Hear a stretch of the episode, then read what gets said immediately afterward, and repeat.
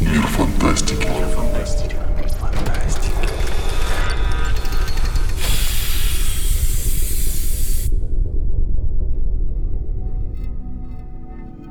Добрый день, дамы и господа. И сегодня мы обсуждаем настольные ролевые игры. Мы обсуждаем не только их, но и их влияние на фантастику и немного на нас самих. Потому что каждый из нас, здесь собравшихся, имеет к ним очень непосредственное отношение. Итак, позвольте представиться с вами сегодня Роман Файницкий, гейммастер ролевых игр. Затем Леонид Мойжес. Всем привет. Ну, тоже гейммастер, думаю, сейчас это наиболее важно. А также э, по совместительству редактор э, сайта Мира Фантастики Александр Стрепетилов. Всем привет. Да, тоже ведущий по переменке, по возможности. Как вы можете догадаться, ролевые игры занимают, настольные ролевые игры занимают очень важную часть жизни каждого из нас, и они нас вдохновляют и частично при, приводили нас э, в эту профессию и знакомили с жанром фантастики. За свою 30-летнюю историю более-менее стабильного существования, или 40-летнюю, сейчас коллеги напомнят. Скорее 40-летнюю. Уже скоро 50-74 год ДНД. Ну, значит, за почти 50-летнюю историю своего существования они породили целые жанры, они вдохновили многих авторов, парочку даже спасли от депрессии. Они вырастили несколько поколений игроков и, естественно, гейм-мастеров. И сделали нас такими, какие мы есть. Но начались они вовсе не 50 лет назад, а 150. Они начались с совершенно неожиданном месте. В стране под названием Пруссия, которая уже не существует. С игры, созданной для того, чтобы обучать немецких военных офицеров – ее считают предком всех современных варгеймов, а варгеймы — предками настольных ролевых игр. А, игра эта называлась Крик-Шпиль. В Крик-Шпиле молодым офицерам предназначалось э, взять на себя роли участников сражения. Как правило, старше по званию, чем они были на самом деле. И перемещая фиш фишки по нарисованной карте, совершать маневры, делать смелые действия, какие им было угодно — Задача была только выиграть. Таким образом отрабатывалось их нестандартное мышление и возможность адаптироваться к новым ситуациям. С течением времени доска менялась, пока в конце концов не переместилась полностью в одном жанре, не усложнилась до боев э, больших космодесантников с ксеноморфами и прочих э, фантастических фантазийных сущностей, а в другом жанре не переместилась полностью в наше воображение. Об этом вот жанре где мы воюем с помощью нашего воображения, не только воюем, но и совершаем приключения, интригуем, влюбляемся. Мы и говорим сегодня. Это и есть настольные ролевые игры. Но настоящая их история э, началась, как верно сказали мои коллеги, лет 50 назад. С чего? Ну, э, обычно ее отсчитывают от э, Dungeons and Dragons, или даже точнее от э, такой игры, как Браунштейн, э, которая немножко предшествовала Dungeons and Dragons. Это была игра, в которой она, это, она отталкивалась от варгеймов. Там был как бы такой воображаемый, кстати, прусский город Браунштейн, э, где каждый из игроков брал на себя роль лидера некоторой группы интересов в этом городе времен э, оккупации Пруссии наполеоновскими войсками. Да? То есть кто-то там был офицером наполеоновской армии, кто-то был командиром прусского гарнизона, кто-то был ректором университета. И вот последняя фигура и аналогичные ей, они как раз и проложили дорогу для настольных ролевых игр, потому что возникла идея, что а вообще-то можно играть не за военных, да, что вообще-то у нас могут быть не не военные лидеры в военной игре, да, что вообще-то там ректор университета может, например, оказать некоторую влияние на исход, на судьбу города, на войну и так далее. А, вот. И Браунштейн как формат э, вдохновил людей на то, чтобы экспериментировать с разными сеттингами. А, да, он какое-то время это было именно нарицательное. Браунштейнами называли любую игру вот такого формата. То есть там, например, в журналах были объявления, там, провожу Браунштейн по э, Колумб, там, по латиноамериканской стране. Да, и все понимали, что имеется в виду. А, да, и, собственно, потом он, да, вот Браунштейн в сочетании с правилами на варгеймы в средневековом антураже, это само по себе довольно большая редкость для того времени, средневековье не было очень популярно в, э, среди варгеймов того поколения, да, привело к тому, что проводится как бы вот игра в логике Браунштейна, но в таком средневековом фэнтези-стиле. Э, да, Блэкмур. И потом, собственно, создатель Блэкмура и создатель правил, на которых Блэкмур опирался, два разных человека, Арнесон, и я все время забываю, как транскрибирует свою фамилию на русский язык, Гейгакс, э, Гайгакс, я, не, я, я, я все время это путаю, э, да, совместно в 1974 году издают первую редакцию Dungeons and Dragons. Это, в общем-то, еще скорее варгейм. Да, там очень мало э, от отыгрыша роли, собственно, да. И отыгрыш роли туда приносят скорее немного другие люди, например, такая группа, как э, сообщество креативного анахронизма, Society of Creative Anachronism, который как бы находит эту игру и вдруг понимает, что, вау, оказывается, вот этот вот wargame можно использовать в том числе для нашего такого как бы хобби, да, именно для перенесения как бы вот воображаемого, да, фантастический такой анахронистичный мир. И постепенно, слово за слово, да, мы имеем, что имеем. Ну и постепенно, естественно, именно в этот момент э, зарождаются первые ролевые механики. Конечно, они были уже в варгеймах. В варгейме все правила должны быть четкие и точны, как шахматы у всех. Все должны им подчиняться, и ни у кого не должно быть четкого преимущества, иначе игра не будет интересной и не будет там развивать тактический дух прусских офицеров наших.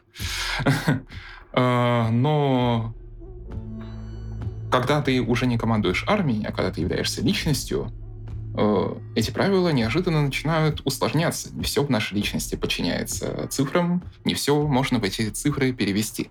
Наши, допустим, если вы ваш персонаж имеет вспышки агрессии, то эти вспышки агрессии сложно очень переложить в числовую составляющую и показать, как они влияют на вашу игру. Хотя, естественно, на условном поле боя они будут влиять. Сложно это сделать, но возможно.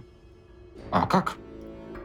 Вариантов, как рассчитать все грани человеческой личности в цифрах, числах и так, чтобы это не, никого не обижало, э, зародилось великое множество. И в, к началу 80-х, сделаем временной скачок, эти ролевые игры, их начинается настоящий бум. В них играют совершенно все, по крайней мере, в Америке. В них играют школьники, в них играют э, авангардисты, художники, в них играют э, обычные люди, в них играют писатели, в них играют, что самое важное для нас и самое важное для всей фантастики в целом, авторы.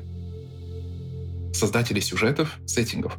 И они довольно быстро, в общем, понимают, что за вещь попала им в руки. Им в руки попал совершенно новый жанр, в котором можно создавать сюжеты, не только опираясь на собственное воображение, но и на движение не совершенно независимых акторов, игроков – которые сами создают истории и которым исследуя, и, э, исследуя которым мастер создает мир и конструирует его на ходу, ориентируясь на то, что они хотят и чего они желают в данный момент. Механик этих возникло множество, и сеттингов тоже возникло огромное, великое множество.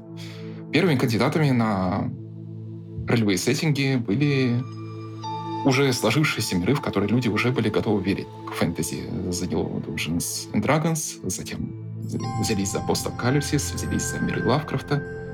Это была, в общем, эпоха Золотого века настольных ролевых игр, как ее сейчас называют. Ну, в то время знает очень много золотых веков. Какие же были наиболее значимые в то вот 70-е, 80-е, 90-е, может, Александр расскажет?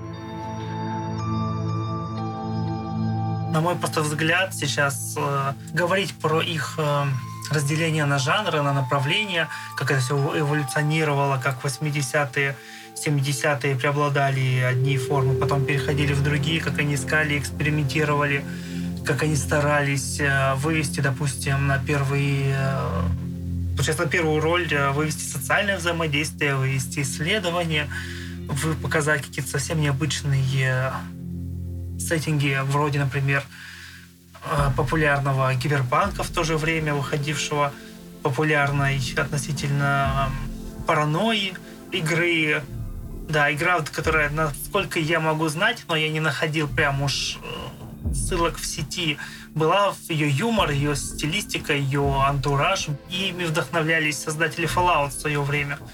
Просто потому, что это достаточно похоже. Это ретрофутуризм, это черный юмор, это, вы игра... это игра за агентов суперкомпьютера, который э, держит всех практически в плену в закрытом бункере и не дает, э, ну, заставляет выполнять достаточно абсурдные поручения.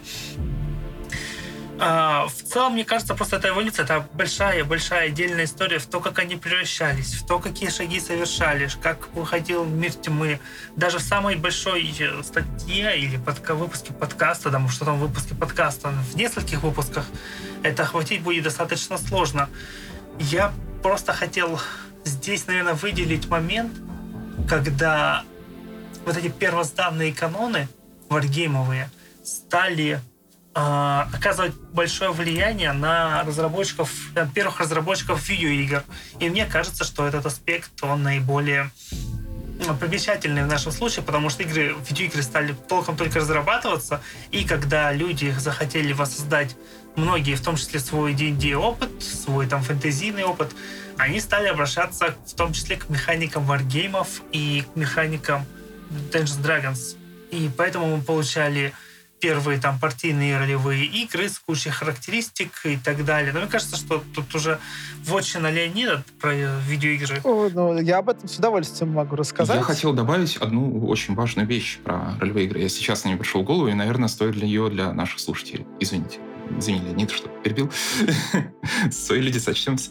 А, что они очень сильно... Почему в первую очередь, почему, когда начали появляться первые компьютерные игры, они в первую очередь обращались не к книжным сюжетам, не к сюжетам э, фильмов, а именно к сюжетам ролевых сеттингов э, и настольных ролевых игр. Э, настольные ролевые игры создавались совершенно по-другому, сюжеты их и их миры, чем книжные миры. Книжный мир чаще всего строится вокруг персонажа, строится вокруг людей, которые являются героями, и чей жизненный путь э, достаточно уникален, потому что если он не уникален, нам не интересно о нем читать.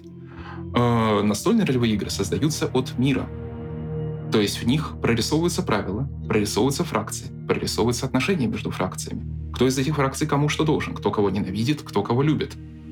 И место героя здесь остается пустым. На место героя будет поставлена фишка нашего игрока. И дальше он будет действовать в этих условиях, в этой игре, так, как он пожелает. Зависит от его воображения, ну и, конечно, зависит от сюжета мастера. Настольная ролевая игрока, игра создавалась не для определенного персонажа, который пройдет свой путь героя, и который и это, собственно, и стало революционным. Э, она позволяла каждому быть каким угодно героем, таким, каким ему понравится. Она создавалась для миллионов мастеров и еще больших миллионов игроков. Именно это и было нужно создателям компьютерных игр. Именно это, наверное, то, что отличает этот жанр э, от всех остальных жанров, в которых вертятся фантастические сюжеты. У меня гораздо более циничный взгляд здесь э, и на настольные ролевые игры, на их взаимоотношения с видеоиграми. А, но я, наверное, думаю, начну... Ну, во-первых, да, действительно. Да, тут нужно сказать коротко, что видеоигры подверглись невероятному влиянию ролевых игр. Это, ну, на самом деле, просто удивительно.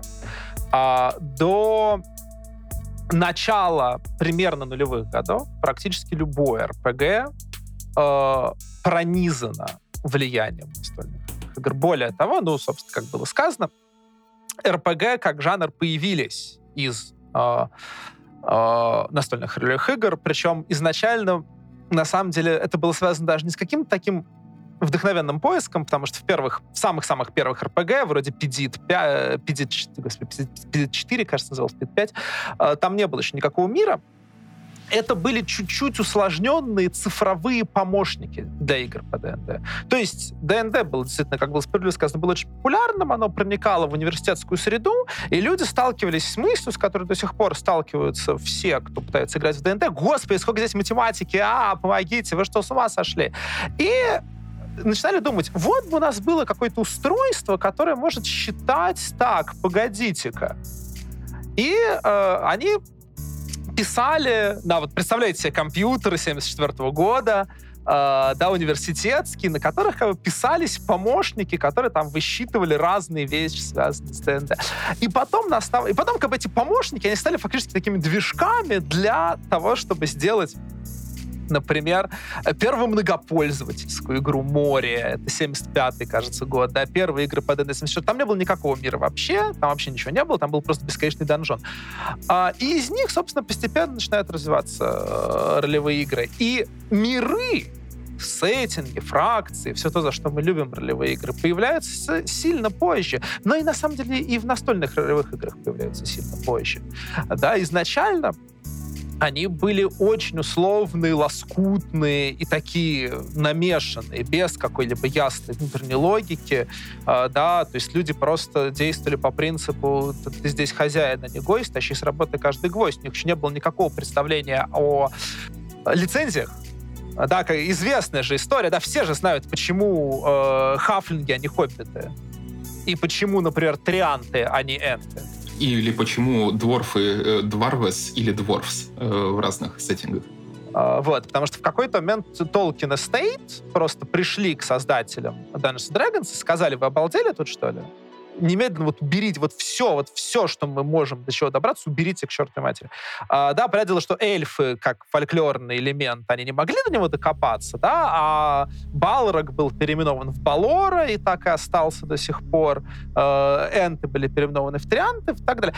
Но это очень хорошо отражает, ну, насколько эти люди вообще были не заморочены. Это была в какой-то степени очень именно что игра. Да, вот знаете, ну вот как да, вот дети играют во все подряд. Да, что будет, если Шерлок Холмс сражается против Супермена, и это все происходит, там, я не знаю, в Атлантиде.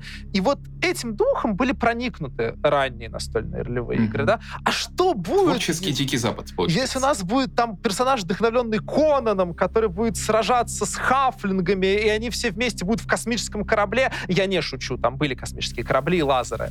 Спелджаммер? Нет, до Спелджаммера очень ранняя игра, от которой очень раннее готовое приключение, от которого мы нас унаследовали фрагимотов, которые до сих пор являются каноничным монстром Dungeons Dragons. В нем был твист, такой достойный Шмиалана. Uh, никогда его фамилию правильно не произнесу. Uh, это был абсолютный данжен краул, вот, вот просто сферический данжен краул в вакууме. Но у него в конце был твист. Игроки понимали, что все это время они данжен, данжен краулили в упавшем космическом корабле. Это 70-е годы еще где-то. Э, задолго до всякого спелджаммера, да, спелджаммер это как раз делал это как фишку, да, давайте у нас будет фэнтези в космосе. А тут это был именно такой, такой классический космический корабль из би-муви, да, со стрёмными такими жабомонстрами, щупальцами в качестве монстров. Если мы, собственно, посмотрим на, на, на Фрагимота сейчас, если кто-нибудь его погуглит, он может на него посмотреть, это, ну, это абсолютно такой монстр из фильмов ужасов американских, да, там, 60-х, 70-х, 80-х годов. Да, и это не случайно, это ровно он и был. И э, до там, 70-е, 80-е, 90-е э, разработчики видеоигр тащили кучу всего из э, РПГ. Например, такой... Причем там какие-то очень странные рифмы находятся. Например, чтобы отразить, насколько люди, не заморачиваясь, заимствовали вещи, и насколько, вот, казалось бы, в общем, довольно маленькая индустрия настольных ролевых игр важна для, для видеоигр, особенно для РПГ, но не только, а, что идея кланов вампиров в Даггерфоле, то есть во вселенной Elder Scrolls, в фэнтези, была заимствована из Vampire the Masquerade. И до сих пор, в общем, собственно, эта идея кланов вампиров в Elder Scrolls остается. При том, что весь Elder Scrolls в целом, понятное дело, это переосмысление ДНД. Наиболее близкий пример, который мне приходит, когда ты рассказывал о вот этой вот ролевке, где они оказываются в космическом крыле, кстати, я не знал, спасибо. Это очень... А, интересно. Э, мне приходят э, вселенные героев Меча и Магии, естественно, до пятой части, которые были тоже скрещиванием фэнтезийного и научно-фантастического, где научно-фантастическое тоже оказывалось таким шокирующим осознанием, что на самом деле ангелы и архангелы э, — это высокофункциональные андроиды, а э, вся раса демонов — это инопланетяне-пришельцы, которые здесь вообще гости. Насколько я помню, это еще с э, оригинальной серии Меч и Магия and Magic пошла. Да, потому что, потому что и меч и магия, она абсолютно вот в в этом духе старого ДНД, да, Да, да, где, где магия, технологии, где, где все крутое, э, Мгм. как бы, да, там и ковбои могли где-то появляться, и вообще все что угодно. Кстати, мне это напомнило как раз, почему я удивлялся в детстве, а, читая Толкина и видя в «Героях Меча и Магии» третьей части у эльфов дендроидов, не понимал, почему их так называют. Очевидно же, по той же, все из-за tej же Estate. Мгм. История, которую ты привел с э, копи- войной копирайтов э, у с Толкина, она же случилась не только с ДНД, она случилась с- со вселенной Warhammer Fantasy Ba- Battles. То, что вот я упоминал. Э, При, когда написание гномов пришлось изменять с Dwarfs на Dwarves, и теперь это считается официальной фишкой вселенной, что у нас гномы зовутся именно так. На английском, естественно. Там вся эта война э, Вархаммера с э, п- получается Games Workshop с э, Blizzard тоже отдельного стоит обсуждения, поскольку тащили друг друга, по-моему, все Ну, да. в этом э, плане. Ну, от Warhammer началось очень много, и очень смешно, что он, кстати, тоже полюбил на героев меча и магии стилистические, потому что, э, ну, уже на пятых, которые э, тащат оттуда буквально, буквальные цитаты в дизайне, в образах, там, условных темных эльфов, делая их чуть, конечно, чуть помягче, чуть поэтичнее, э, и всех остальных раз э, буквально копируя некоторые вещи. Я бы сейчас тогда перешел к из видеоигр, когда уже начались нулевые, и дальше-дальше. Я хотел сказать, что да, вот то, что мы говорили, я говорил о заимствовании сюжетной структуры, того, что идет э, построение мира, а э, Леонид говорил о заимствовании о механиках, которые можно просчитать и как они вдохновляют. На самом деле, мне кажется, это две стороны одной медали. Но первая часть, сюжеты, они стали волновать людей, когда дело дошло уже до вдохновения конкретных книг. Ведь видеоигры — это не единственное, что построили НРИ. Они строили целые книги, которые стали потом частью сериалов, кино и всего, что очень огромного пласта фантастики, который мы знаем сейчас.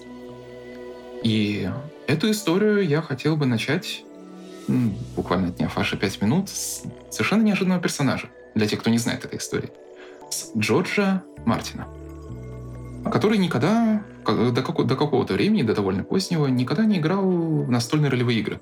Он их не знал и считал их развлечением в те годы, в 80-е, э, для детей и, ну, каких-то не очень умных людей. Ну, он просто этого не касался. Тогда он был подающим надежды писателем, но его книги были то популярны, э, то не очень. По крайней мере, тогда он писал. Да, по крайней мере, тогда он писал. В 83 году его последняя книга на тот момент «Шум Армагеддона», очень амбициозная, очень на смешении жанров, на смешении всего, построенная рок-опера постапокалипсисе, заслужившая какое-то количество наград, жутко провалилась. Ее никто не захотел покупать. То ли провалило издательство маркетинг, история там не ясна. И это погрузило его в глубокую депрессию, нашего Жоржа Мартина. Тогда, естественно, об «Игре престолов» не было никаких, никакой даже информации. Положение вращало, что он только что купил дом, и ему надо было платить ипотеку, и никаких денег в ближайшие дни бы не предвиделось. Он посчитал, что протянет на этом всем, ну, год-два на своих запасах. Писать он не хотел, он хотел уже сменить деятельность, стать в Голливуде сценаристом, которым, кстати, и стал, но уже совмещая. И неожиданно, переезжая вот в этот вот город, он столкнулся с компанией фантастов, которые каждую неделю стабильно ходили и делали одно и то же занятие, казавшееся ему совершенно бессмысленным. Писали книги. Они... Простите, простите. Нет. По больному. Сам самое мурчало. Не надо, не надо. Каждую неделю в гостях у одного из них они собирались в подвале, садились за стол и рассказывали, можно сказать, рассказывали другую историю. Они играли в настольные, настольные ролевые игры. Они были жадны до всех, до всех ролевых игр, какие можно. Они перепробовали сеттинг за сеттингом, они пробовали э, все возможные ситуации. Они увидели в этом не просто голые механики, но это уже были 80-е, когда сюжетная часть игры довольно уже хорошо начала, начала развиваться. Игры, э, настольные ролевые игры тогда уже пошли какой-то путь. Э, они увидели в этом новый способ рассказывать историю, кардинально новый, которого еще, ну, в мире без компьютерных игр не придумали. Без более-менее нормальных компьютерных игр, по крайней мере. И Мартин, пытаясь спастись от депрессии, включился в это дело и очень быстро стал у них гейммастером. Человеком, который определяет течение сюжета. Гейммастер он был великолепным. Они его обожали. Они сначала собирались раз в две недели, если я правильно помню, раз в месяц, потом раз в две недели, потом раз в неделю, потом раз в три дня. Мартин забыл о том, что нужно писать книги в принципе. Он бросил все. Подруга, ну, жена, но он называет ее всегда подругой, так что дадим ему честь в этом плане. Не любит он, видимо, формальных названий. Она за него начала всерьез беспокоиться, потому что он мало спал, он худел. Все свое свободное время он посвящал придумыванию сюжетов для своих игроков. Но в какой-то момент он столкнулся с реальностью, ипотека наполнила ему о жизни. Он сказал, ребята, мы так классно играем и делаем такие сюжеты, а давайте напишем по этому делу серию книг. Эта серия книг выходит до сих пор, и она называется «Дикие карты». И это, как ни удивительно, одна из самых точных, четко прописанных и умных супергеройских вселенных. У этой вселенной сейчас более 30 книг, и Мартин, вот он не пишет э, «Игру престолов» и, конечно, может быть за это наказан, но он каждый год остается ее бессменным редактором и каждый год продолжает отбирать для нее новых авторов, и все эти авторы приходят в нее и им рассказывают историю о том, что самые первые персонажи и самые первые авторы базировались на реальных персонажах настольной ролевой игры, в которой они собирались каждое, каждое лето в Альбукерке. Да, и э, Джордж Мартин не раз, не раз признавался в любви, в любви к настольным ролевым играм и говорил о том, что они натолкнули его на совершенно на кардинально новые способы построения сюжета и кардинально новый способ придумывания миров. И он э, не любил их э, до этого совершенно, но стал их яростным фанатом. И даже приучил к ним на какое-то время рожи железные. Насколько я помню, он приучил не только железный, там задействованы были, но и его ученик Дэниел Эбрахам, который занимается э, пространством сейчас, э, ну, про него чуть позже. Он с ним же, по крайней мере, писала циклы Пэт Кэддиган, э, фантастика гиперпанка, и Мелинда Сноудгресс, что-то еще, я не помню, если честно, точно кто, но, по-моему, там большая плеяда, да. Э, там было около 40 авторов. Да, около 40 авторов. Из них были, как и Титаны, вроде Льюиса Шайнера, Железные. Э, не все из них играли в ролевые игры. И тут есть, кстати, четкое разграничение между э, сами игроки. Они очень быстро поняли, так как все они были профессиональными писателями. И они могли они позволяли себе многое, что современный гейммастер, например, в том числе и Джордж Мартин, э, за что современного гейммастера игроки могут, наверное, поднять на вилы иногда. Позволяли себе игнорировать некоторые правила, переписывать игру на ходу, э, допускать какие-то вещи, которые механики не предусматривают. Хоум-рулить, как выражаются мастера, э, достаточно жестко, иногда полностью меняя суть игры. Если позволишь, я добавлю, что, по крайней мере, бегло гуглится, что играли они в RPG под названием Super World. Я вот только не помню, была ли связана с Гурпсом. Э, во многом был похож на Гурпс. Гурпс вышел, если мне не изменяет память, чуть позже. Он э, Гурпс э, это глобальная ролевая система, одна из самых важных и одна из самых ругаемых. Э, одна из самых, может быть, спорных. Но в Гурпсе впоследствии вышла собственный ролевой сеттинг, основанный на диких картах, потому что э, Гурпс ими, э, который вот супергероика в честь диких карт. И если я правильно помню, World просто огранич... органично влился в Гурпс. World изначально это супергеройское преломление первой, по крайней мере, первой популярной универсальной настольной ролевой игры Basic Roleplaying. Но тут очень важный момент, что эти писатели, они очень четко, очень рано и очень быстро поняли, как отличается построение сюжета в книге, построение сюжета в произведении искусства от, произведения, от построения сюжета вот в настольной ролевой игре. И что у них есть очень сильная, незаметная, но на самом деле очень сильная разница, которую они познали э, потом, кровью, болью и бесчисленными обсуждениями. в том, что и эта разница прежде всего лежит в психологии игроков и мастера. В сюжете книг и сюжете фантастических произведений мне просто кажется принципиальным объяснить эту разницу для понимания, как э, игры влияли на фантастику. Э, герой проходит э, через определенные испытания. Эти испытания не всегда дают ему заслуги, они не всегда дают ему очки опыта. Иногда это страдание, иногда это боль, иногда это потери, иногда это отступление, иногда это падение на нижнюю точку своего существования герой проходит через испытания, и мы ему сопереживаем. Но что происходит с героем, в роль которого мы включаемся? И это частая проблема, в том числе, наверное, современных игроков, то, что я сейчас замечаю, особенно с развитием э, компьютерных игр. И то, что поняли они, друзья Джорджа Мартина. Герой, в которого мы вживаемся, мы не хотим, чтобы он проходил через такие испытания. Мы хотим, чтобы он получал задачу. Мы хотим, чтобы он проявлял хитрость и свои навыки, ее выполняя, и получал за нее награду и из каждой задачи он выходил лучшей версией себя. Не падал никуда, не спивался, не совершал ошибки. Если он совершает ошибки, значит, мастер его не любит.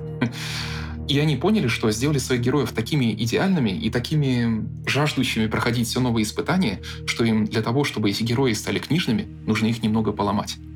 И в этом, наверное, главная проблема была ролевых сеттингов для адаптации их к фантастике. Мало придумать мир, нужно придумать еще героя, который не очень похож на того, за которого ты играешь. Ну, не совсем похож. Нужно придумать героя с недостатками. И с, с теми недостатками, которые могут быть для него фатальными. Мне кажется, это была главная проблема в вдохновении книг. А вот про Данила Абрахама ты говорил. И он был, да, учеником Мартина, но в ролевой игре непосредственно не участвовал. Но вдохновившись работой, он был автором-дебютантом, когда работал над дикими картами, он написал для них несколько, э, несколько рассказов. Это был межавторский цикл. И даже издал комикс. Э, был главным редактором комикса по ним. Он вместе со своим другом придумал собственный ролевой сеттинг и назвал ее, и описал там фракции, описал там миры, описал, как это все работает, то этот мир был в космосе, где люди покоряли космос и сталкивались с инопланетной угрозой. Этот сеттинг стал прообразом Сначала книг, а потом сериала под названием «Экспансия». Сейчас одного из самых знаменитых сериалов всех, самых знаменитых космических сериалов. Наверное, главного. Я тут добавлю только, насколько я помню по интервью, которые давали Абрахам и Фрэнк, они рассказывали, что изначально Фрэнк по большей части отвечал за миротворчество именно сеттинга.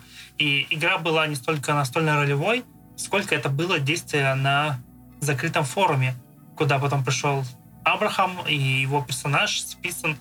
Его персонаж вдохновил потом Холдена для сериала.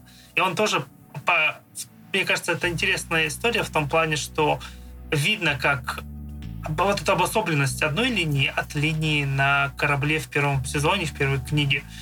Но я не знаю, насколько изначально это было, как это было изначально представлено, описан сюжет, и во что как им пришлось его редактировать, превращать, менять. это очень интересно, на самом деле. Да, идея в том, что это такой такой очень интересный пример синтеза на самом деле. Хоть это и форумная игра, у нее принципы абсолютно такие же. Просто может формат другой, э, сессии другие или что-то такое. Но идея с разделением общего обожаемого пространства, взаимодействием персонажей, их участие в конфликте, все то же самое. Мне это особенно интересно услышать, я этого, кстати, не знал, потому что с экспансией что я считаю ее главным бонусом, это конфликт персонажей и мира. Потому что у нас есть персонажи в экспансии, я думаю, много среди наших слушателей, фанатов этого замечательного сериала, который я каждому советую посмотреть. Э, если вы фанат научной фантастики, то и не смотрите его сейчас, то вы определенно что-то упустили. Есть команда героев, которые управляют кораблем, который шатается и пытается услужить разным фракциям и пытается там расследовать местные интриги. И капитан этой команды ведет себя как классический герой, как классический ролевой герой.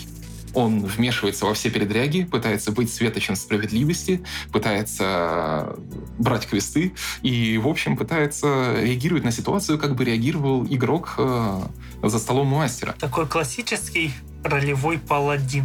Да, ролевой паладин. Проблема в том, что мир, который его окружает, абсолютно реалистичен. И он реагирует на него абсолютно реалистично. И все последствия его действий иногда становятся настолько разрушительными, что, вот, честно говоря, лучше бы он со своим паладинством не вмешивался.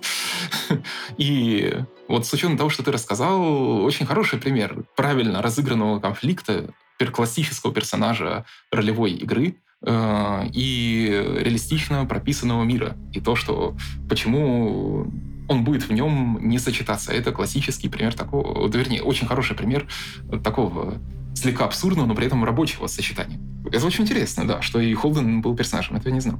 Ну, надо сказать, я думал, собственно, Саш, ты скажешь про то, что есть много довольно известных книг, которые происходят прямо в официальных Ой, давай тогда я сейчас постепенно начну в эту тему. У меня там просто одно за другое цепляется. Э, и с книгами, и с что интересно, со звездами.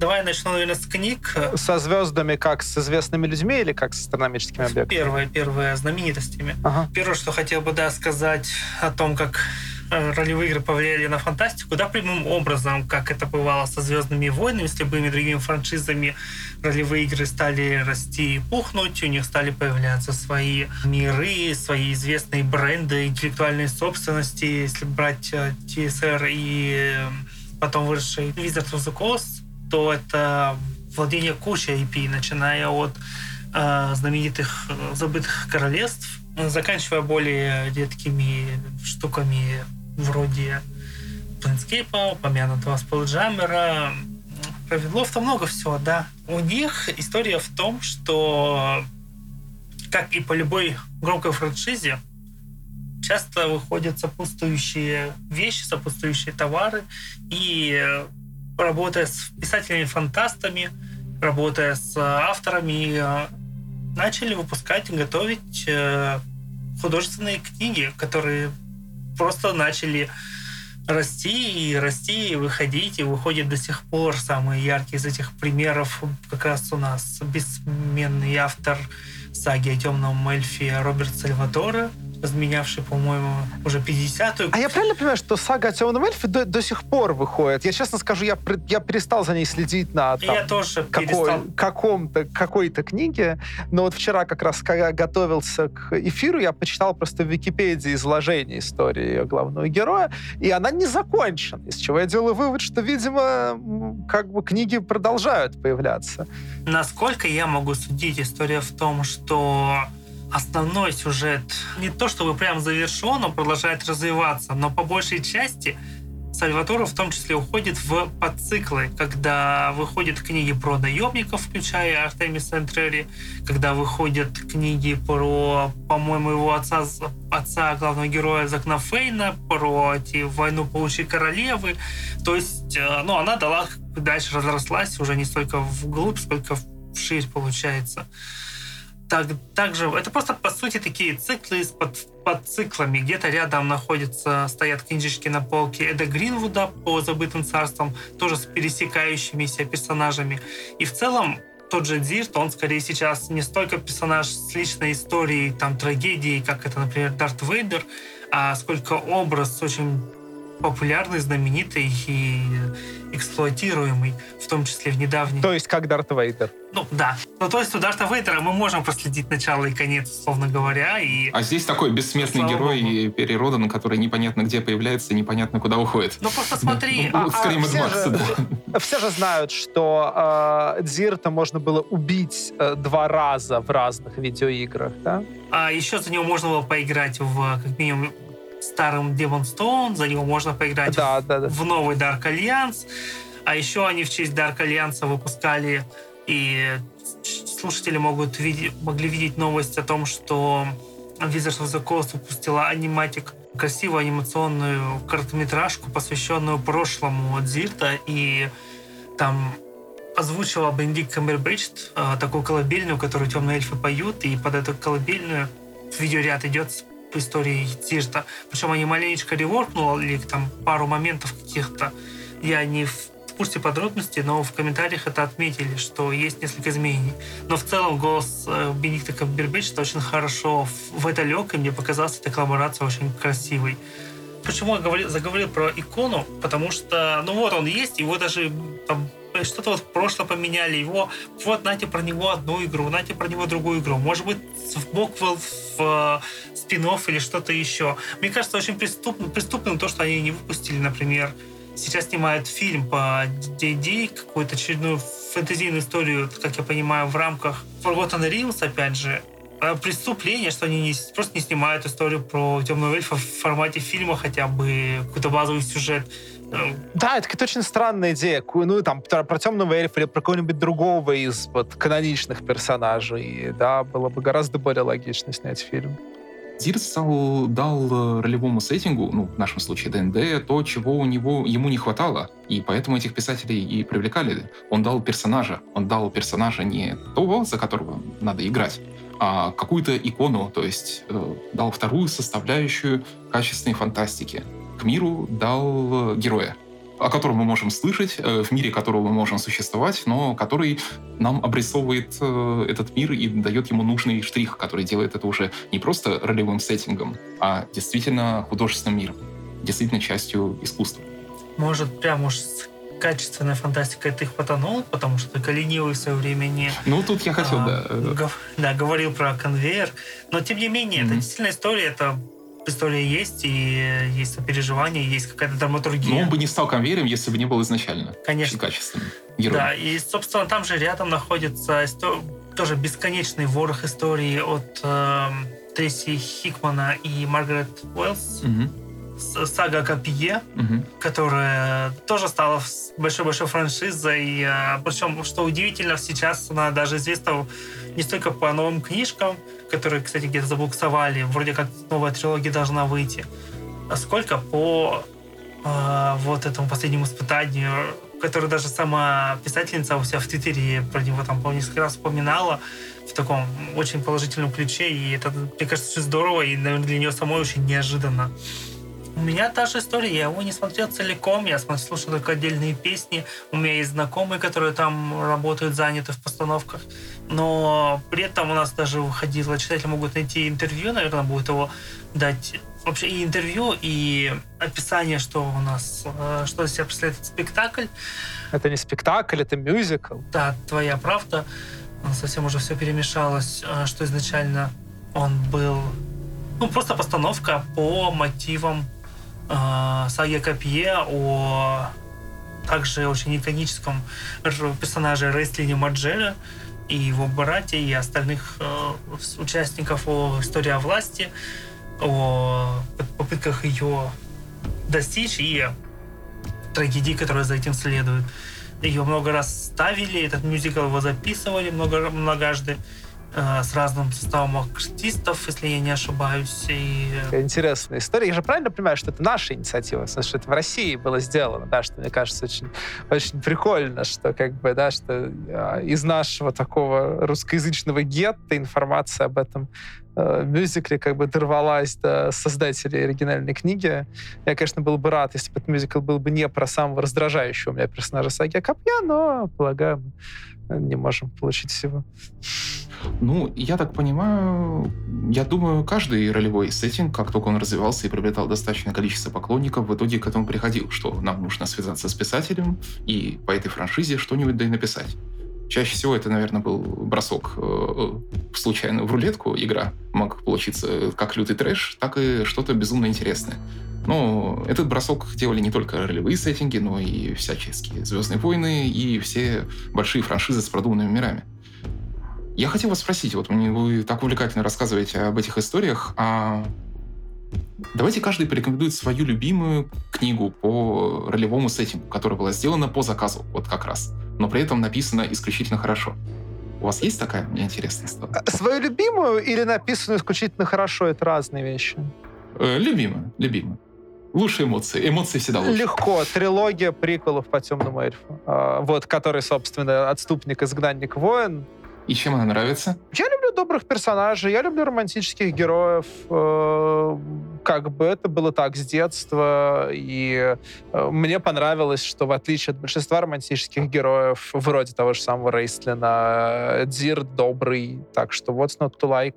Ну и опять же, там действительно довольно прикольно и интересно прописано конечно, совершенно не, не, такое ни на что не похожее, но такое яркое вот это вот подземье, да, общество дроу, общество свирфов, вот какие-то там чудовища, которые живут в подземье. Я же читал это вообще не знаю существование настольных ролевых игр. Uh, не то, что там не понимал, mm-hmm. на, на чем это основано, я вообще не знал, ну, что это может быть на чем-то основано. Да, и мне понравилось. Уже Первая книга, кстати, всего цикла, который «Магический кристалл», понравилась мне гораздо меньше. Потому что настолько очевидно э, плагиат с Толкина, что как-то прям так нельзя. Угу. Саш, а у тебя что есть из любимого? Давай, наверное, я сейчас будет неожиданный выбор, и я о нем узнал. Я подозревал, что цикл Скотта Линча о джентльменных ублюдках, о, или как они называются, джентльмен Бастард, как их переводили, там было два перевода. В общем, обманы и хитрости Лока Ламоры или обманы Локи Ламоры, а, в зависимости от перевода. И я подозревал, что эта история, как и зачастую с фантастами это бывает, и я к этому еще чуть-чуть хочу вернуться, а, тоже основана на настольной ролевой игре, но здесь есть неожиданный твист. Ну, во-первых, сама книга, она такой... Э, это плутовское авантюрное фэнтези, э, которое рассказывает о воришки, разбойники в декорациях, можно сказать, фэнтезийной Венеции, который, который пытается промышлять разными хорошими делами, но исключительно благородным, конечно, такой архетип. И неожиданно, что это тоже начиналось с э, ролевой игры, вдохновленной, как ни странно, сама игра была вдохновлена «Звездными войнами». Или, или кажется, даже разворачивалась в сеттинге «Звездных войн». И главный герой, с которого позже Линч списал Клоки Ламору, он был таким э, вдохновленным, собственно, уже Ханом Соло, персонажем в «Звездных войнах». Очень интересная э, трансформация, эволюция вышла, что он перенес из... содрал с одного, перенес в другой мир, но, в общем, получилась достаточно самостоятельная история, при том, что тоже павшая вот, э, вот Линча называю третьим в списке авторов, которых ждут наконец-то продолжения фэнтезийных авторов. Часто эта история. Да, да, да. Ну, наверное, мне стоит порекомендовать. Ну, я с этим, с этим хитрым планом и спросил вас, ну, что так интересно, три рекомендации нашим слушателям. Мой выбор тоже будет не совсем обычен. Вы знаете, в своем наблюдении о том, какие книги выходят по заказу по ролевым сеттингам, я пришел к очень печальному выводу. Ну, на самом деле, это печальный вывод касается всей фантастики этого мира, наверное. То есть это не проблема ролевых сеттингов как таковых. 90% этих книг, к сожалению, лютый и дешевый трэш, написанный э, не очень умно, не очень интересно, и не очень сложно. Э, но в каждом, э, почти в каждом сеттинге есть свои сильные циклы, написанные сильным автором, с четким пониманием, с четкой любовью к этому сеттингу и с четким интересом, и с полным, и с полным интересом к нему, и, а также с любовью к своим героям которые интересно читать и которые действительно захватывающие, и которые выполняют самое важное для книги по, ролевому сеттингу. Они с ним знакомят знакомит со всем его многообразием и погружает в него, так что из него не хочется выходить. И это книги по ролевому сеттингу Shadowrun. Это такой мышап киберпанк. Книги Роберта Черрита. Это, на самом деле, были первые книги, заказанные авторами Shadowrun, э, автором. Трилогия, которая называется «Никаких дел с драконом». Never deal with dragon. Это знаменитая поговорка в мире Shadowrun.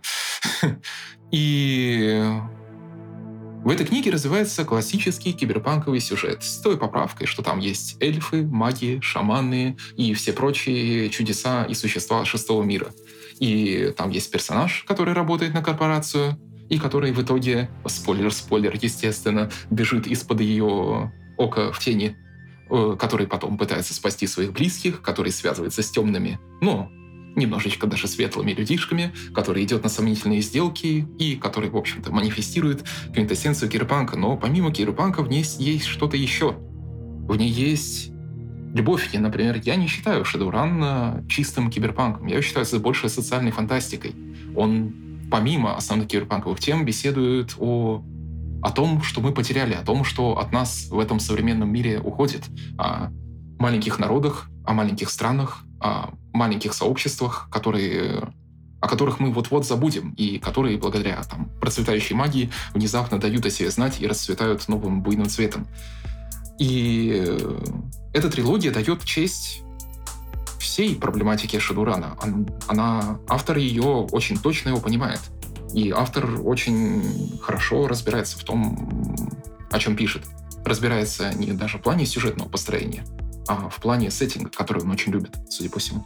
Черит написал еще одну книгу, судя по отзывам на английских сайтах, это хороший политический триллер крепкий. Но, к сожалению, остальные книги по вселенной Шадурана оставляют желать лучшего. Я их рекомендую читать только на свой страх и риск. Если среди них есть хорошие, я очень прошу наших слушателей дать мне об этом знать, потому что я мечтаю их найти. Что я нашел, к сожалению, не очень хорошо. Но вы можете поиграть в компьютерную в серию компьютерных игр про Shadowrun. Там сюжеты тоже мощные и сделанные с огромной любовью к сеттингу. Я лишь хочу добавить э, к тому, к твоему высказыванию, к твоей рекомендации, то, что эту трилогию выпустили на русском Hobby World – в том году, кажется ли, когда последняя книга вышла, и переводила ее как раз редактор «Мира фантастики» Светлана Евсюкова. Вот такие, вот так все переплетено и связано. И в целом сейчас, да, их можно взять, купить. На них даже был заказ одно время. А копирайтером в рамках рекламной кампании на Crowd Republic был я. Мне надо было с вас роялти попросить за такую рекламу. Что же я... Готов э, я к, лишь вам... к своему стыду я готов лишь... заверить наших слушателей, что я сделаю это абсолютно бесплатно. И сделаешь еще. Я бы еще добавил, э, что я читал по Шадурану, кажется, одно или две книжки невзрачно. Это не трилогия с типичным геймпанковским сюжетом про опасности, про что-то не то взломал. Потом могу об этом вспомнить. Суть в том, что я, она мне показалась настолько незапоминающейся. Я пытался почитать в том числе ради подготовки к игре. Но, во-первых, это был не тот период, в который я хотел водить, а во-вторых, это был, ну, просто вообще блекло, на мой взгляд. Я, как фанат Маскарада, пытался читать э, книжки по Vampire the Masquerade. Те, я не читал все. Те, которые я читал, были чудовищным качеством. Ну, то есть это был ад. Да, такой настоящий. Но, с другой стороны, поскольку готовые приключения по Vampire the Masquerade, в общем, тоже обычно не очень крутые, а, я боюсь, что это такая немного э, проблема того, что White Wolves не вполне странно работают своим собственным сеттингом, скажем так. Ну, очень часто бывает у меня такое ощущение, что автором, э, художественным автором, который пишут книги по всем этим играм, с играми другая история. Э, и когда им это поступает заказ, они относятся к нему именно как к коммерческому заказу. Они, может быть, не то чтобы неверно себе представляют целевую аудиторию, черт, может быть и верно, я уж не знаю, я в этом плане, не книжный маркетолог. Э, но они как будто бы чувствуют, что пишут для аудитории, требующей чего-то попроще требующий, и не то чтобы они не стараются, но как будто бы они сознательно упрощают язык приключения персонажей и, и само повествование. И думаю, что делают, ну, фанфикшн, даже очень сильные, очень хорошие авторы. И это, честно говоря, расстраивает, потому что именно нового прочтения истории, нового взгляда на сеттинг со свежего, со свежей стороны, не обязательно приключенческого меча и магии получил квест, выполнил задание и получил опыт. Взгляда нестандартного хочется? Я бы сказал, что они именно что не стараются. Да, им это не нужно. Они понимают, что их книга, ну, это сопутствующий товар. Да, и ну, пишут его, зная, что аудитория им будет обеспечена просто, ну, как бы по некоторым дополнительным причинам. Тем дороже... Позвольте мне да. добавить 5 копеек, пока мы совсем не ушли от темы рекомендаций. Я, возможно, так понял твою рекомендацию, в том плане, что я дал не по художественной книге, по конкретному ролевому сеттингу, а скорее вдохновленной ей э, книгу, я вспомнил еще одну вещь, которую я читал. Э, это книга, как ни странно, по Их выходило несколько художественных книг. Была книга «Страницы боли» Троя Деннинга, была Тормент, по-моему, это новелизация, но я могу ошибаться. Была трилогия «Кровавой войны», их, их я не читал, к ним разные есть отзывы важно, что я читал книгу Джеймса Алана Гартнера «Пламя и пыль» э, Fire and Dust. И почему я вспомнил? Э, сеттинге, сеттинг Moonscape э, это достаточно сюрреалистичное, наверное, место, самый необычный, э, необычная мультивселенная. Миры часто вспоминают в связи с тем, что они странные, необычные. В основе сеттинга лежит понимание разных философий. Как ты веришь в мир, так он и будет отражаться вокруг. Твои убеждения, твои верования могут менять целые планы вокруг. Здесь по улицам города дверей ходят боги, самые разные чудовища, самые разные люди, амбициозные, жадные, властные, прос, прос, прос, такие добряки, в общем, э, по, всему, по всем этим классическим ДНДшным мировоззрениям существуют целые планы, где, допустим, на хаотичном злом находится бездна, а на законодобром находится семь небес. Все мы точно наверняка знаем про компьютерную видеоигру OpenScape Torment, пронизанную этими мотивами, где задаются вопросы о жизни, смерти и всем таком, где э, главный герой попадает в бесконечный цикл перерождений, пытается понять э, природу человека.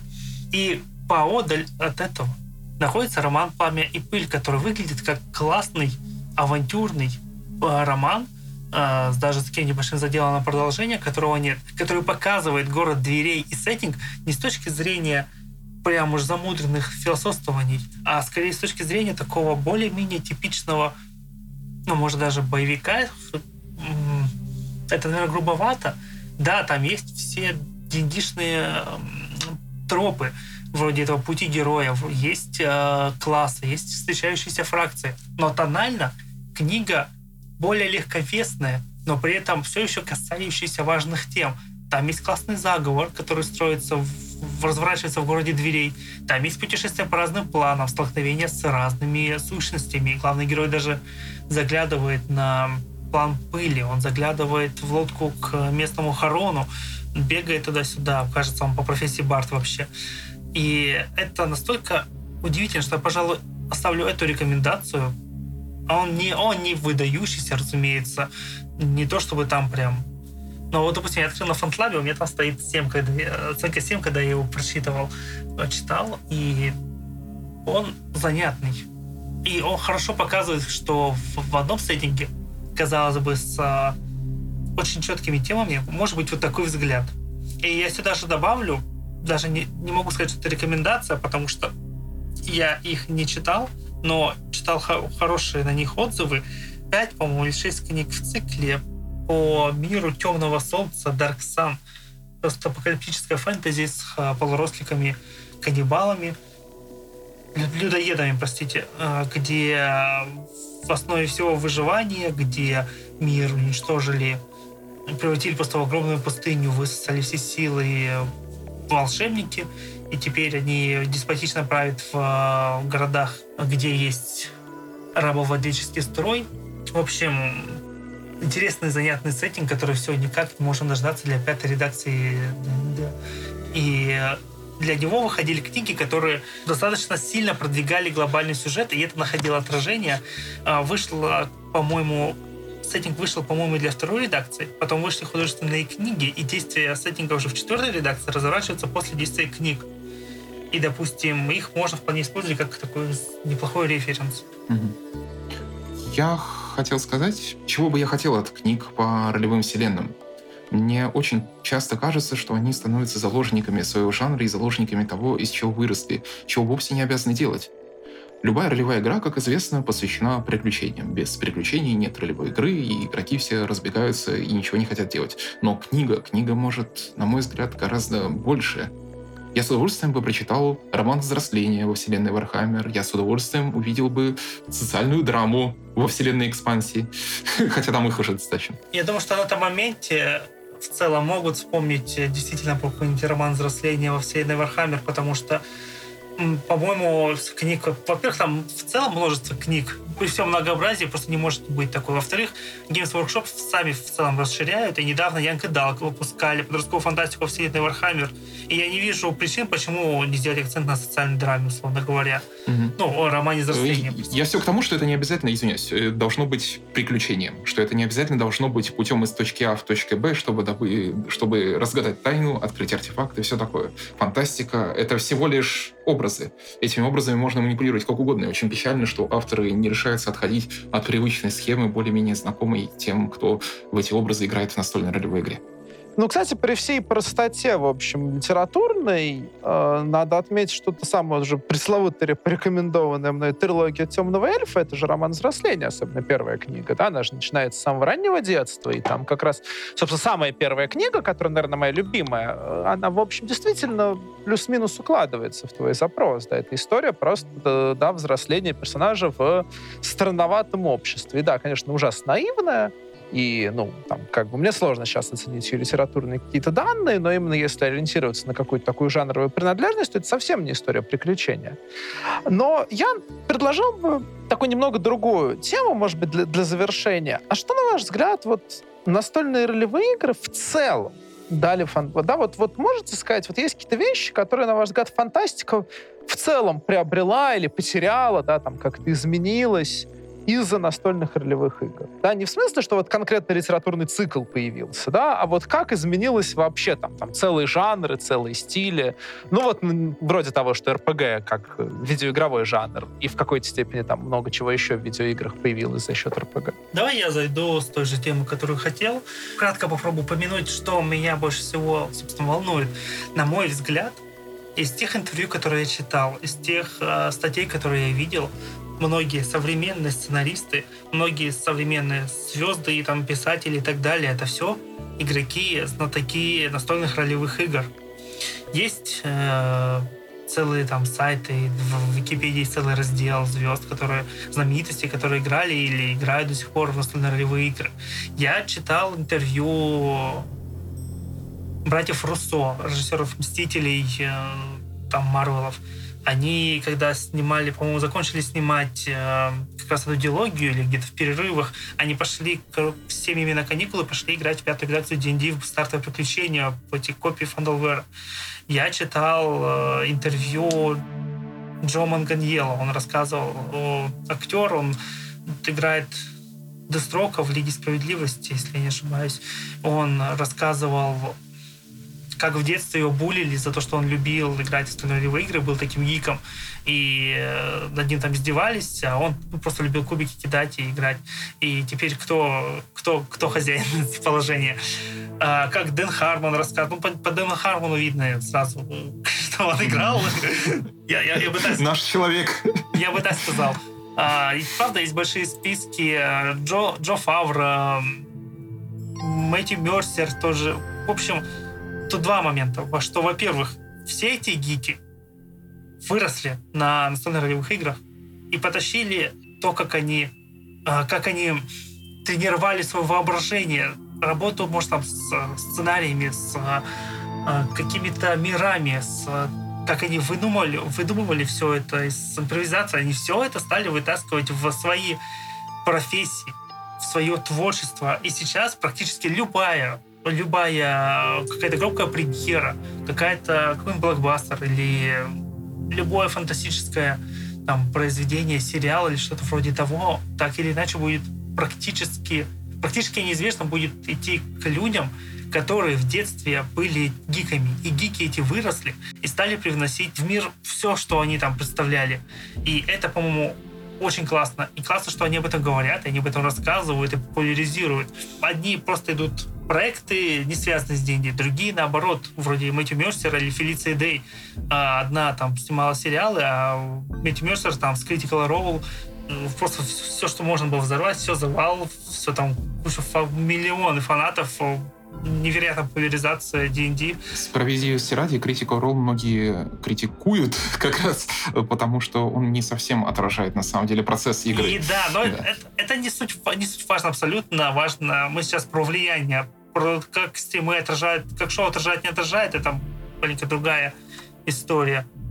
А, Да, тоже Вин Дизель а, также был гостем на Critical Role и тоже очень... э, Для, в честь него там даже отдельный класс э, в такой фанатский выпустили. Мгм.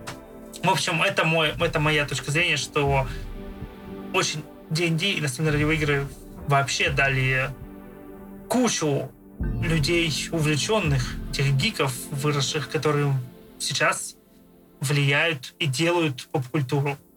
И добавляют в эту поп-культуру те маркеры, которые есть в э, ролевых играх. Я бы хотел сказать, э, меня больше интересует, конечно, не...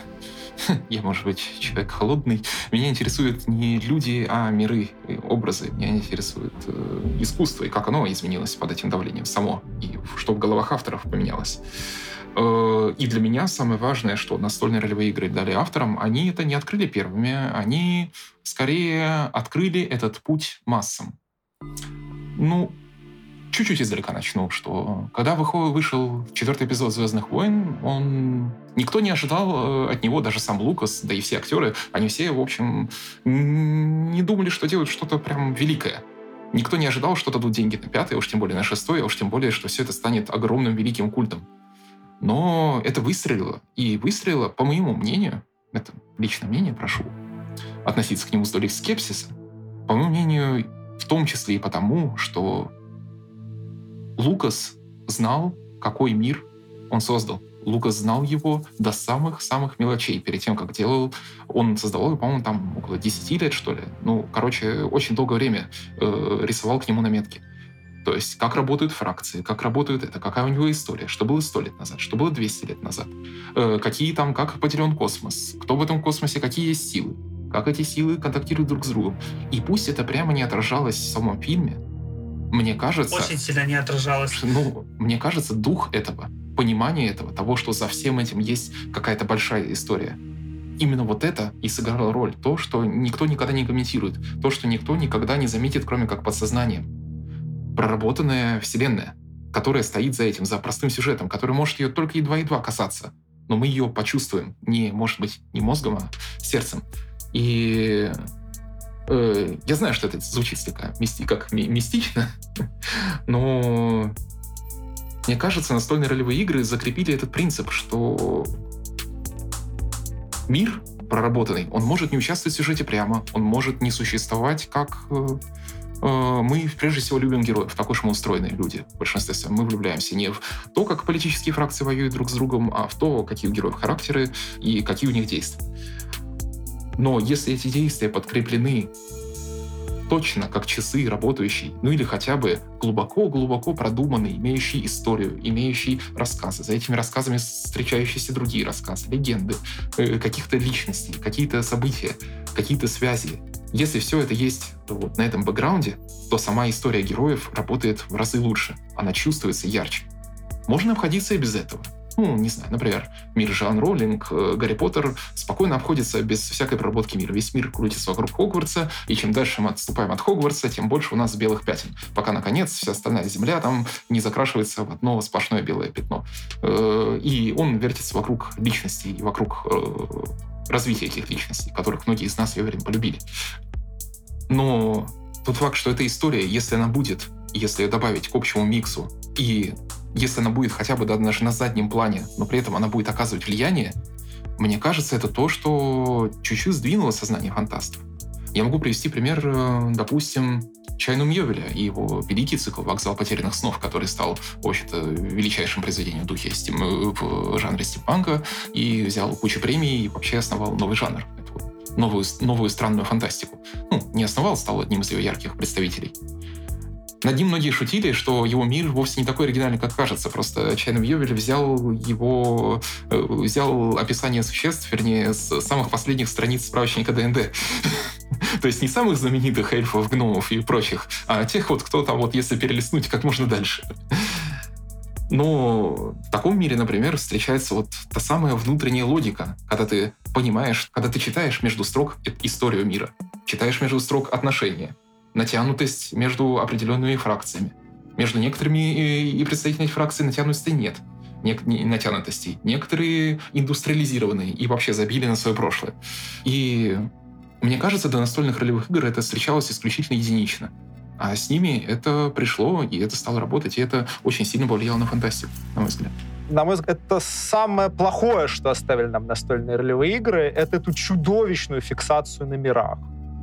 Да, вот эта вот идея, что у нас обязательно должен быть цельный внутренне-логичный мир, что у нас обязательно должны быть какие-то глобальные, заложенные в этот мир конфликты, для которых борьба главных героев — это просто некоторая частная история. И, э, и что все вещи, которые были сообщены нам в разных частях произведения, обязательно должны складываться не в некоторую художественную логику, а в некоторую логику как бы вот такую прагматическую логику работы внутреннего мира, да, из-за чего, ну, поднимаются всякие, на мой взгляд, идиотские вопросы вроде проблем маховика времени или проблем полета на орлах. Или э, штанов Арагорна. Э, ну, и как бы, да, и, и в терминальной стадии штанов Арагорн. Ну, то есть, на мой взгляд, э, полет на орлах это уже терминальная стадия, ну, так или иначе. Вот. И это как раз э, то, что меня сильно беспокоит, несколько расстраивает. Потому что я люблю настольные ролевые игры. И мне хочется, чтобы люди много в них играли, но я вижу в большом количестве произведений, как мир становится как бы главным героем произведения для его потребителей, да, когда я вижу, да, там, как люди тратят время, силы на то, чтобы выдумывать и как-то складывать воедино сделанные из художественных соображений. Элементы, например, вселенной Elder Scrolls, какие-то псевдоконспирологические теории, и как это застилает вопросы того, ну, какое художественное высказывание это делает, застилает, и этот, эта проблема застилается вопросом того, а как в этом мире все на самом деле. В этом мире все никак на самом деле, его не существует. Это, ну, тревожит меня на самом деле, откровенно говоря. И мне действительно кажется, что это не наследие Толкина, потому что при всем своем внимании к миру Толкин отчетливо понимал, что его мир — это глубоко вторичная вещь. Его мир был устроен так, как он был устроен, для того, чтобы встроить очень конкретные сцены в его литературное произведение, а не потому, что этот мир должен был быть логичным, там, ясным, понятным и так далее. Да? Вся фонетика эльфийского и орочего языка была сделана ради конкретных сцен, где на этом языке говорили, а не потому, что она такая была правдоподобная и логичная. И это вот, наверное, такая вещь, которую я хотел бы, с одной стороны, согласиться в том, что действительно влияние э, настольных игр, но с другой стороны, заметить, что я смотрю на это с гораздо меньшим оптимизмом. Мне кажется, мы говорим об одной и той же вещи, просто в э, разных масштабах ее действия. Я, в общем, не за верховенство мира над э, сюжетом и персонажем, а за баланс и за то, что все-таки этот мир для меня тоже важен. И что когда он работает и когда все вместе работает в синтезе, тогда получается действительно уникальная история, которая, в которой хочется жить.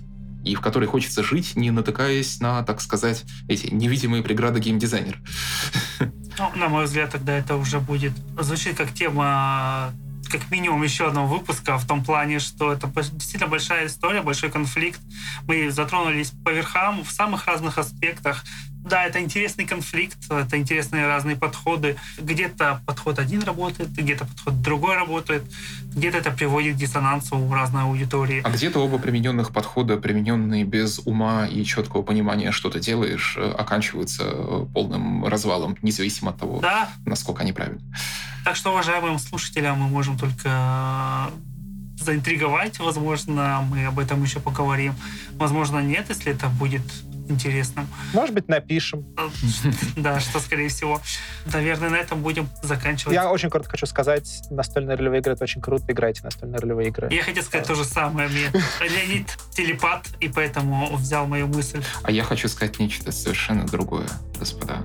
Настольные ролевые игры — это очень круто, и, пожалуйста, в них играйте. Пожалуйста, пожалуйста. Да. Простите, что разочаровал. Что ж, э, дамы и господа, я думаю, на этом мы с вами прощаемся и надеюсь, что ненадолго.